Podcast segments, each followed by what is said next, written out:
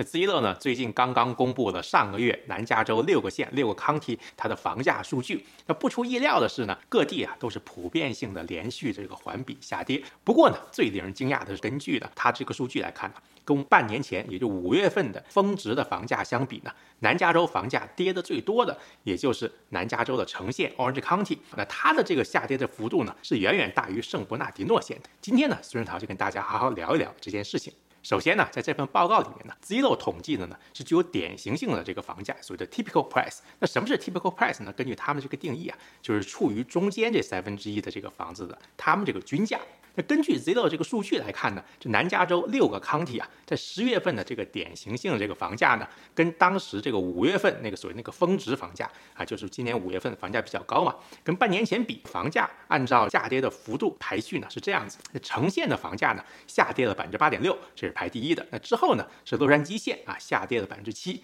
之后呢是圣地亚哥县也是百分之七，Riverside 河滨县呢下跌是百分之四点六，那 Ventura 县呢是下跌的是百分之三点九。圣伯纳迪诺县它的下跌的幅度是最小的，只有百分之三点五。那下面呢，我们看一下十月份南加州这六个 county 啊，典型性的房价呢，具体各个 county 是多少？那我们这次呢是按照房价的高低来排个序。南加州十一月份呢，城县它的具有典型性房子的这个价格呢是一百零一万四千一百九十四，比十月份的时候呢环比下跌了百分之三点四。那圣地亚哥县呢是排第二，它是八十七万七千两百七十八，那比十月份的时候呢上涨了百分之零点一。呃，洛杉矶这边呢，洛杉矶县呢是八十四万两千七百五十二，比十月份呢下跌了百分之零点五。那 Ventura 文托拉的这边呢是八十三万七千八百九十一，比十月份的时候呢上涨了百分之一点二。那河滨县这边呢是五十九万九千四百二十八，那比十月份的时候呢下跌了百分之零点五。sabadino 这边呢是五十二万三千八百三十，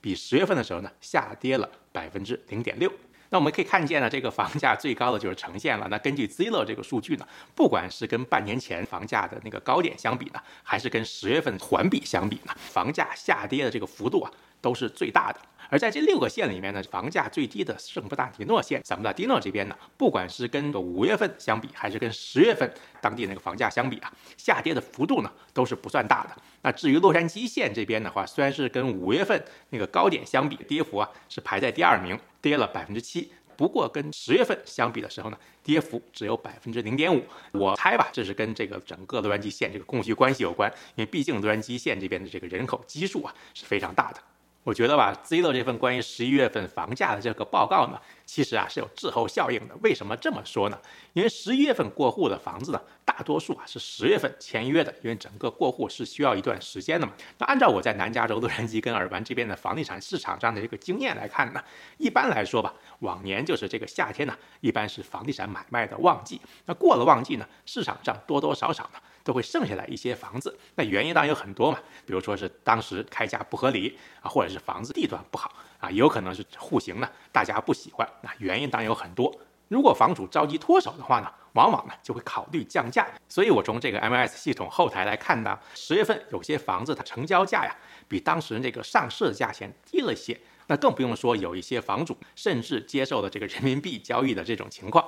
那我在半个月前的那期节目里面也跟大家介绍了哈，尽管美联储呢在十一月初的那一次会议之后呢，继续加息了三码，但是呢，美国房贷利率啊，其实呢已经比十月底、十月初那个比较高的那个点，最近下跌了很多了。那根据周二公布的这个美国 CPI 数据来看呢，也是好于预期，所以呢，市场上现在也预期美联储呢将会放慢加息的这个节奏。那根据我个人的观察吧。那由于最近刚才也提到了这一个多月呢，美国房贷利率呢整个这个趋势呢是往下走的，有一些买房人呢趁着最近假期有空，又回到市场上来看房。那当然呢，看房也不代表会马上做决定来买，但是呢，至少已经有这个苗头出现了。那这个势头呢是否会持续下去呢？我们还要继续观察。不过我觉得吧，就是尽管现在这个三十年固定房贷利率啊，比一个半月以前的那个百分之七呀要低了很多了，但是呢还是很高。说实在的，那哪怕呢现在这个房价比半年前要低一些，现在你如果还是贷款去买房，它那个月供来看呢，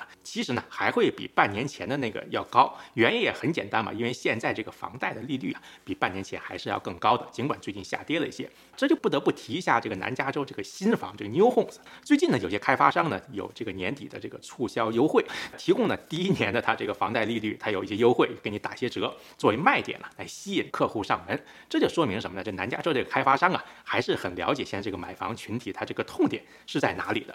那今天呢，就跟大家简单聊到这里。如果您喜欢我的节目，请您订阅并分享我的频道。我是孙思桃，我们下期再见。